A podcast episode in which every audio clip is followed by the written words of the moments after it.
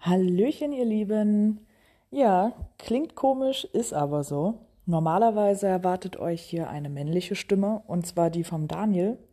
Der ist aktuell aber verreist und in dieser Zeit versuche ich ihn würdig zu vertreten. Ähm, einige von euch kennen meine Stimme sicherlich schon, andere noch nicht. Deshalb möchte ich mich kurz vorstellen. Ich bin Cindy oder in der Geocaching-Welt auch als Teddy WB unterwegs. Ich bin seit 2015 angemeldet, ähm, muss aber dazu sagen, dass ich erst die letzten zwei bis drei Jahre intensiver in das Thema eingestiegen bin. Und meine Homezone ist im wunderschönen Rheinhessen zwischen den ganzen Weinbergen in der Nähe von Mainz, dass man sich das mal so grob vorstellen kann. Jetzt braucht ihr euch aber keine Sorgen machen. Euch erwarten in diesem Podcast wie gewohnt spannende Themen, News und alles, was das Thema Geocaching betrifft.